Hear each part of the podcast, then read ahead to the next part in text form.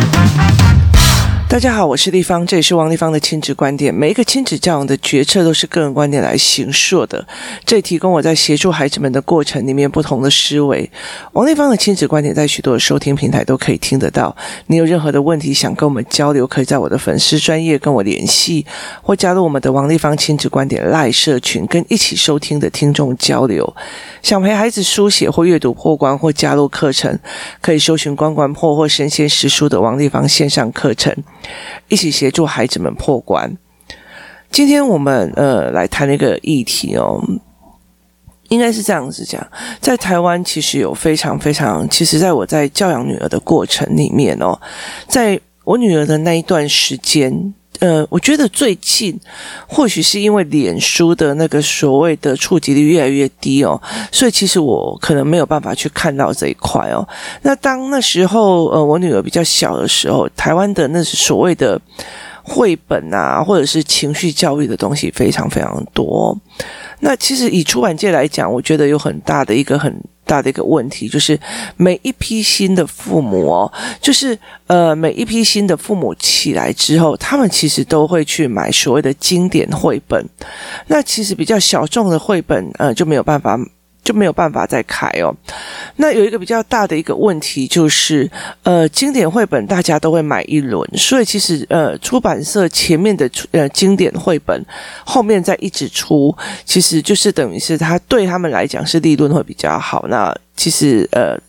买就是家长也比较买单，在我在教养女儿的那一段时间，其实有非常非常多的主流是所谓的情绪哦，在讲情绪绘本跟讲情绪的概念。可可是那时候我其实嗯非常的不喜欢，就是个人非常非常不喜欢那些所谓的呃情绪的绘本哦。例如说有某一个绘本，我常常拿它来举例哦，就是。他明明是因为妈妈有了新的儿子，他在照顾新的小孩，所以其实呃，这个小孩就有点生气，他觉得他自己被冷落了。那被冷落了，生气的时候，后来他到最后想的方法是去森林走走，走完了以后再回来哦。其实我觉得这个绘本其实让我觉得非常的灰暗哦。为什么呢？那你如果再把这个小孩放放到十五岁来看，就是这个女孩放到十五岁来看，那她也发现妈妈今天偏心了弟弟，那于是呢？他去森林走走，森林走走就是离家出走，就是呃社会森林走走再回来哦。其实我觉得这个绘本到底在教什么，我真的是有点不懂。可是他很卖，他卖的非常非常好。那有一段时间，我曾经我试图在脸书里面写了一些呃这样子的论点，就我其实就被很多的出版社警告，觉得哎，你知道。出了非常非常多的情绪绘本，可是对我来讲，这个小孩应该要处理的是他面对新生儿的状况。其实我觉得，不止他在面对新生儿，妈妈也在面对新生儿，爸爸也在面对新生儿。那如果你把每一个人都拆成一个个体来思维，哦，有人来抢你的位置了，跟有人来这个家庭成为我们一家人了，我们正在适应他跟我们的相处，我们也在协助他跟我们一起的相处，这样子的心态其实不一样的。你呃预期的小孩所有的呃老大所有的事情都在决定在抢爱，那。你的利基点就会一直想要弥补，或者是说想要去呃把这件事情圆掉，可是那个立场其实是错的。我觉得那个立场是呃错的，就是意思就是说。你就是因为做了某些亏心事，例如说我我搞外遇的，然后做了某些亏心事，我再回去对他们很好，或者是骂他说你怎么可以这个样子，来告诉我说其实我外遇也有道理，这个东西其实是不对的。所以其实很多的父母会在这些所谓的教养理论里面，或者是教养绘本里面去告诉说，哦，他就是吃醋啊，那有新生儿就讨爱呀。没有错，每一个人都要爱。可是为什么没有想到新生儿这个所谓的人会也会让他也会让他变成他生命中爱他的那一个人哦？那你为什么觉得这一个小孩就是来讨爱的？所以呃，当立场弄得不一样的时候，我就会，我们就会不一样。例如说，当初我在怀弟弟的时候，那其实妹妹，呃，我们家姐姐已经到了六年六岁了。那那时候怀孕的时候，我的状况非常非常的差。然后其实，呃，其实我儿子。呃，也知道说那个时候爸爸其实一直不想要这个小孩，为什么？因为那时候觉得我可能身体会被这个孩子给拖垮，所以那个时候呃，我找了非常多的医生，就是包括中医呀、啊，然后呃去帮我调体气，然后呃那个呃。开刀的妇产科医生，包括我选的医院，其实都是必须要小孩有加护病房，然后我也有有我也有比较好的医疗后续接手的地方，所以其实所以那时候其实蛮幸运，是呃在台大司锦中医生帮我们小孩接生哦，所以这个这个状况其实是让我觉得非常的呃，那时候我就跟我女儿讲。就是弟弟来，我也不认识他，我也要重新当妈妈。那我也在适应一个新生，我们家都在适应一个新生活，就是有多了一个人进入我们的家庭哦。那他就问我说：“那我会不会只爱弟弟不爱他？”因为其实太多共学团的人在警告他，讲这种话这样子。了解吗？那我就跟他讲说，其实我不认识你的时候，你来我，你来我的这身边，那我也试图的让你跟我，就是一直在协商如何很好的相处。后来因为我们好相处，然后又很爱，所以我们其实是爱在很爱的。那今天又来了新的一个，我也会很爱他，我也会很爱你。所以其实我觉得这件事情我们可以。就是一家人，其实可以共同的想办法生活在一起，然后想办法互相给资源哦。所以，其实我后来在这整个角色观念里面，我是扮演吃醋者的。例如，其实像我儿子那时候婴儿的时候，他一哭，那我女儿正在跟他讲故事，我在跟我女儿讲故事，这个时候我就会呃怎么样？我就会一直继续讲故事，然后他就这样讲：“妈妈，弟弟在哭。”然后我就说：“嗯，可是我在跟你讲故不是诶。”然后妈妈，弟弟在哭。我说：“可是我在跟你讲故事。”然后我女儿就会赶快过去抱弟弟或干嘛。然后就说：“妈妈，你要照顾弟弟，弟弟比较急，所以我并不是在呃弟弟哭的时候直接把他丢起来，然后去弄呃弟弟。那其实后来我有做过，我在《孩子看懂爱的那一本书里面有类似讲过这件事情哦，就是。”笛音壶在响的时候，你在煮开水，笛音壶在响的时候，孩子们会一直觉得说，你要赶快就把火关掉，要不然会火怎样？哦，原来他比较急，不是因为我爱笛音壶，所以当小孩子弟弟哭的时候，哦，弟弟比较急，所以我要赶快去处理。而不是当你把他在读书的时候丢下，说弟弟在哭了，然后你就走了。他小孩的解读如果没有前面的认知调整，他会觉得我就被抢了。我的弟弟只要弟弟一哭，妈妈就走掉。好，所以那个时候我是用笛音壶跟火来去做呃概告诉孩子这个概念的。笛音壶的水响了。所以，呃，我必他就一直叫，一直叫，一直叫，然后我还继续谈讲故事书，妈他就一直急说，妈火火火烧起来了，火怎样，火怎样？我说，因为他比较急，还是我比较爱低音壶，爱那个开水？他说，因为他比较急，他是危险事情，是有轻重缓急哦。所以，当孩子当呃弟弟在做这件事情的时候，我也会让我的，我也会去告诉他这样子的状况。所以，当弟弟哭的时候。当弟弟哭的时候，他就会分辨，因为这个时候比较急，所以并不是我不爱他。很多的时候是因为你的认知调整了，而且改变他的印象跟思维哦。所以很多的妈妈没有办法去理解这件事情，然后我们就一直被所谓的教养书跟教养理论带领我们去看到说，哦，这小孩就是吃醋，这个小孩就是怎样，这个小孩就是怎样哦。事实上。他不是的，他要认知调整过后再去处理这件事情，甚至你就认知调整了以后，你就不需要去处理这一件事情了。这是一个非常重要的一个概念哦。所以很多的人都会觉得说，哦，我们今天就要呃这样子去告诉孩子，或者要那样子去告诉孩子，哦，我又绝对会爱你啊，或干嘛？你就我觉得在那整个过程里面，你越呃，用讲的其实是没有什么用的哦。所以我那时候是用低音吐的方式去告诉他，然后去告诉这个孩子说，其实我没有这样子在讲这一件事情哦。那其实呃，情绪的理教育的状况，其实让我觉得呃，有些事情真的是没有去处理到问题本身。以这本绘本来讲，他没有去处理到他跟弟弟之间的关系哦。所以那个时候我在跟呃我女儿。相处的时候，我记得我那一段时间哦，我常常扮演的是吃醋者。那一般家里有新生儿或弟弟出生的话，弟弟或妹妹出生的话。通常吃醋的是小孩，可是我那个时候我就转了，换成是我在吃醋哦。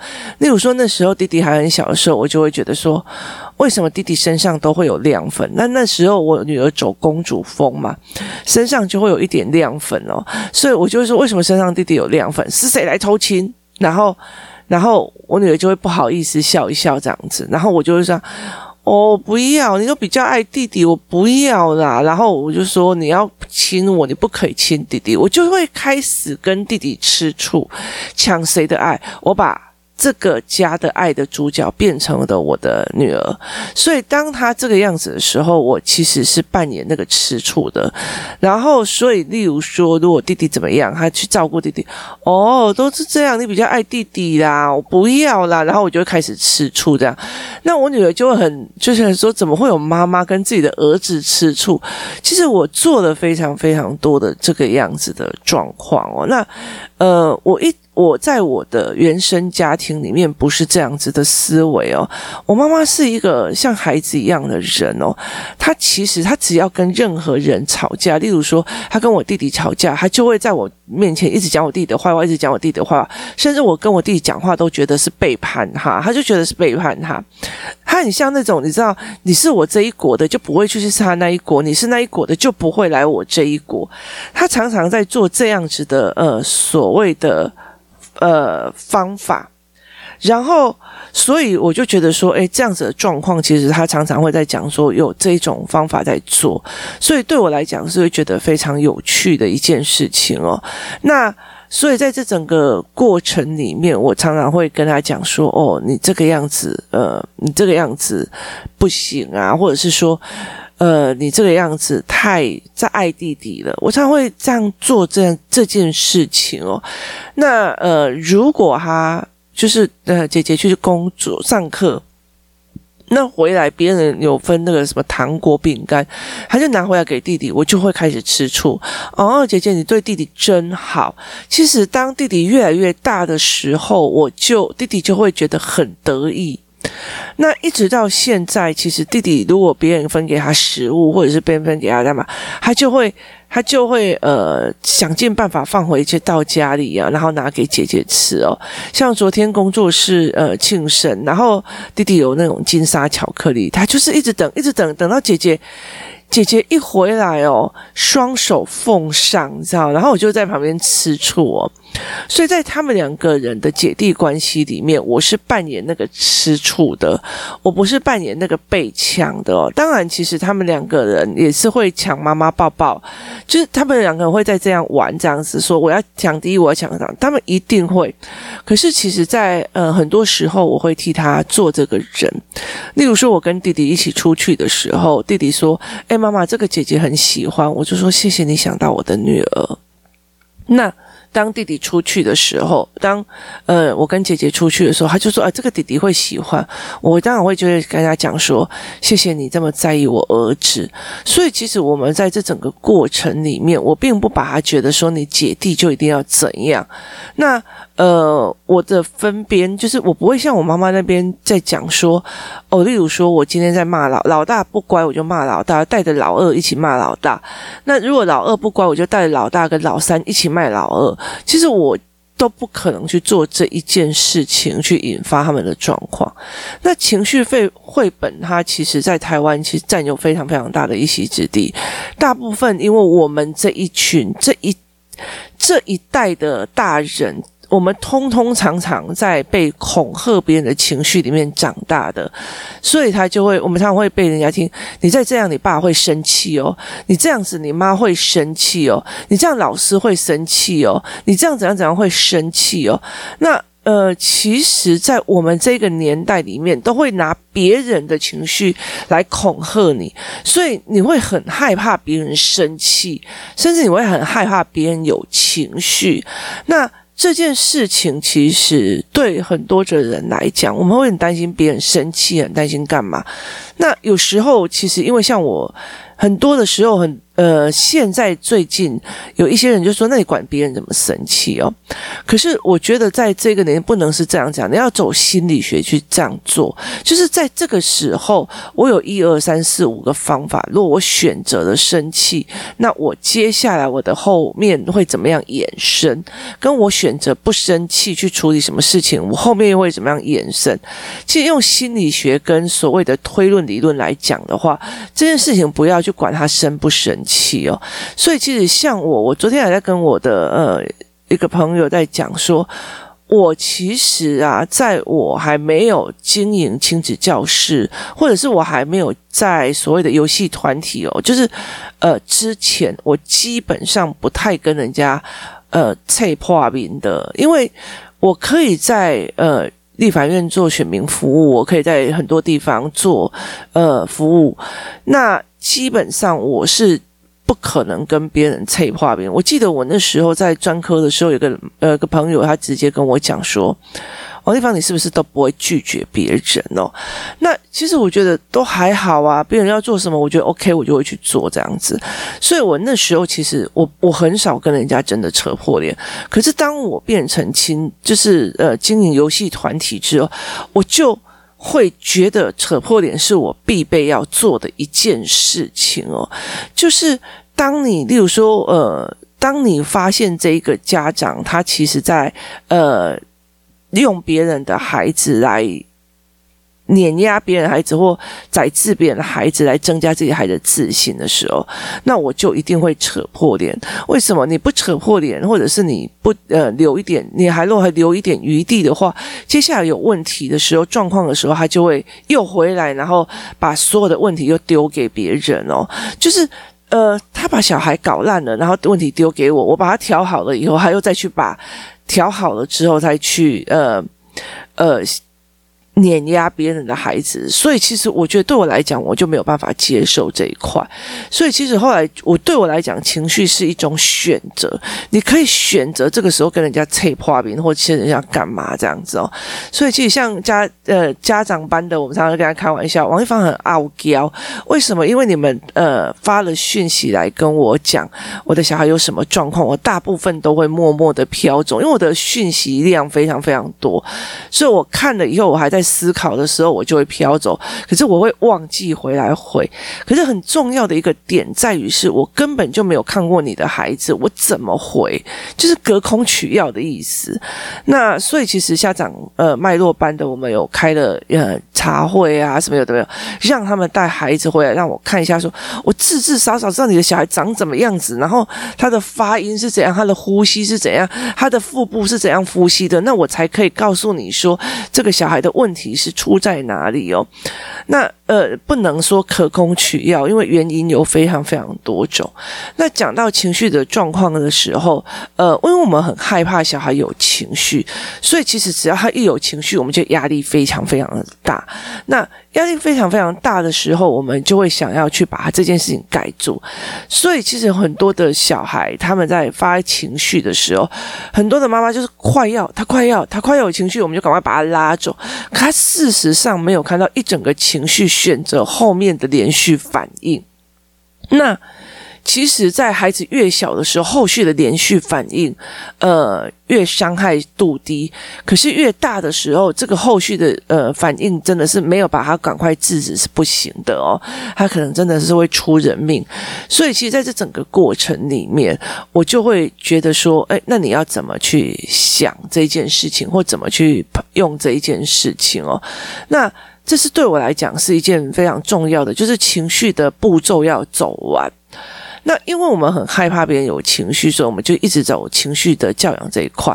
可是事实上不是哦。就以一刚开始在讲，这个小女孩已经嫉妒了弟弟的出生，然后所以她就去森林走走，你知道吗？我那时候就觉得说，这一个是鬼故事，为什么会卖到全世界这么的好？你知道？然后后来回来了以后就好了。那我就觉得说，这个这真的是鬼故事啊。那可是大部分人就很推崇这样子的情绪教育，可是问题他事情本身没有解决。明天妈妈只要又多喂了弟弟一口饭，或者是说呃，因为弟姐姐吵到弟弟，好不容易哄睡了，姐姐吵到弟弟，妈妈骂了姐姐，或者妈妈生气了，好，这个姐姐又要去森林走走。我觉得这个东西是让我觉得怪的，你听我意思吗？他事实上必须要去处理呃姐姐跟弟弟之间的认知，可他却没有去做这一件事情，问题还是存在。你只是在呃暂时的把情绪处理掉，可是这种这种暂时的处情绪处理掉，越后面的问题会越大。你十八岁的时候吃醋，你走出去，你去森林里走走，你可以认一个女孩子，然后到最后就离家出走，然后在那个。后来的回来的样貌又不一样了，所以其实那个时候是你不能去承受的。可是大部分的人都会去做这样的事情。那呃，在情绪教育里面，我觉得最可怕的一件事情是让人孩子误以为。误以为开心才是好事哦，那你开心吗？那你喜欢吗？那你干嘛吗？其实我觉得所有的情绪都是好事。当别人霸凌你的时候，你会凶起来回嘴的时候，那个时候接下来就不会有人动你了。我就有在讲说，当有人把呃情绪霸凌你的时候，你在那边忍，那在那边忍都不敢讲，因为你觉得生气是不好的。可是当你可以生气起来。瞪斗，你不要去打人，你也不要去揍人，你要直接瞪斗，然后摔这样，然后一次，好，接下来就不用了，因为不会有人再动你的。所以其实我觉得那件事情其实是一件呃，生气是一定，就是它也是算一个选择，就是情绪选择。可是很少人去带领他们去看这种情绪选择。像最近我在跟工作室里面的孩子们在讲，好。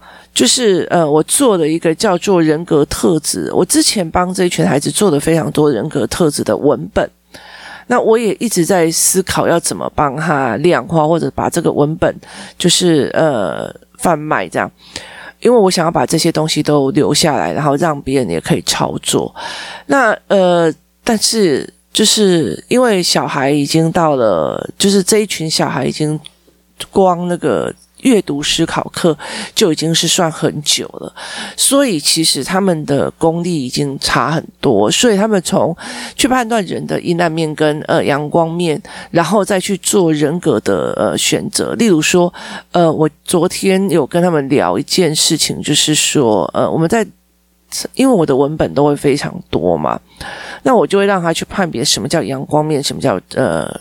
阴暗面，例如说以自私来说，以自私来说，我的文本就有两个，就是这个妈妈很自私，每次出去吃饭的时候就要全部都打包，然后呢，呃，就是只要有任何的一个他们的小，就是只要任何的比赛机会，他就会抢先帮自己的小孩是先保留。那因为他是家长委员，所以只要有留学的机会或什么的机会，他只让自己的孩子先报名，他完全没有考虑到别人的选项。然后小孩就觉得，哦，这妈妈好自私哦，这好像某某妈妈或怎样怎样怎样，他就讲了一堆这样子，然后每个人在那边批判，然后我就在念第二个文本说，我的妈妈是世界上最好的妈妈，因为我们家。没有什么钱，所以每次只要有人有喜宴要包钱的时候，就是我们家一大笔支出。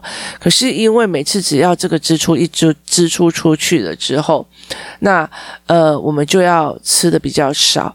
那妈妈每次都会打包回来给我们吃。我的妈妈非对我非常好，都会帮我争取非常多的机会，甚至我现在来美国交换留学，学生也是我妈妈帮我争取的。好，自私这件事情到底是好还是不好？其实这是一件非常非常的呃，在不同的角色里面有不同的思维模式。那我常常在呃这些文本里面，或者在这些呃文字里面去陪孩子去做这样子的思维跟讨论哦。所以呃，再加上就是因为是。呃，团体，然后我们也讨论过非常多次，所以这一群孩子们，他们非常非常会多元讨论，而且还会跑题啊，会干嘛？他们没有标准答案，然后我有引导他们思考，没有给标准答案，说自私一定是坏的，是因因呃坏的或怎么样。所以相对的情绪也是哦。如果今天你的小孩一直被人家欺，你就跟他不要生气，不要生气，不要生气。好，但是他一直被人家欺负，你可以叫他不要生气。他那时候。其实只是让自己进入了一个无限被呃欺负的轮回哦。那所以，其实我觉得这件事情是让我觉得呃不对劲的。那其实我觉得，在很多的把情绪变成好跟不好这一件事情，是呃让我觉得。要付出非常多的代价的，为什么？因为人在有情绪的时候，就代表说我这有警觉。例如说，我的呃权益受损，所以我会生气；或者是我觉得我被侵犯了，所以我会生气。它就等于是在我们的丛林世界里面的被攻击。好，只是你再去定义你是不是有人被攻击。例如说，呃，我有一个教案是在陪助孩子们去看这件事情，是你真的被攻击，还是对方只是不懂？那呃，这个教案其实已经做好了，然后家长思考班的人也会拿，就是会跟不会跟不懂，就是去判别很多的事情的角度，是他会还是不会，还是不懂，还是他就是坏，他就想要针对我。可是整个做完以后，其实我觉得在陪共呃读书班的小孩，就是阅读思维班的孩子做完以后，他就跟我讲：“立方体没有人是坏的，有些就是不懂，有些人就是他没有机缘，人家教他。例如说，呃，二十岁还不懂法律概念，不知道什么叫回谤，没有人教他，他没有那个资源，甚至他没有那个能力学到这个叫回谤，或者是他的美环境里面没有人真正这样跟他说。所以，其实对孩子来讲，他们慢慢的去对人的事情，他觉得不是别人在针对我。而是一种通融哦，所以在这整个过程里面，孩子们去怎么思考的，或者是怎么去用的，那这才是非常非常重要的一件事情哦。可是很多时候，小孩就认为他就是在他就是在针对我啊，他就是故意的，他就是怎样好。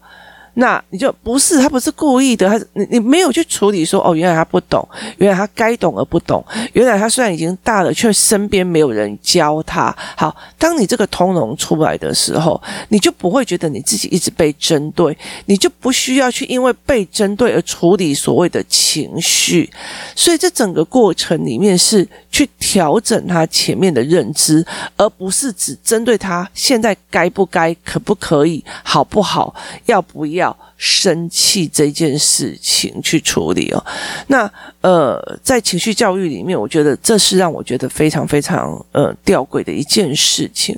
那我也在很多的呃状况里面去发现所谓的情绪教育里面的后面的后遗症哦，包括呃。有孩子认为觉得说开心这件事情是最好的，所以他在不会处理事情的时候，不知道这个时候该怎么处理情绪的时候，呃，产生笑啊、愉悦啊、兴奋这样子，去掩盖他的尴尬哦。那呃，这个时候有可能是听到别人死亡，或者是听到哦伤害伤的。灾难新闻的时候，他们呈现一种很嗨、开心这样子的样子哦。那对别人来讲，他就会觉得说：“你这个小孩怎么这个样子哦？”可是事实上，呃，他一直被教导的只有开心才是好事，生气不行，或者怎么样的不行哦。那事实上并不是这个样子，那导致他在遇到他不知道该怎么处理，他也不觉得好笑，但他就是习惯性要笑，因为他觉得这个笑才是。好的，其他的都是坏的哦。那我觉得这会让这个孩子在这个人生当中受苦非常非常多。那有一次有个妈妈说，这个孩子呃遇到别人这样受难的时候，还在笑，那我该怎么办哦？那其实这件事情，这个孩子这个状况我已经呃很久了。那我觉得我们可以再重新开一集来讲这个事情哦。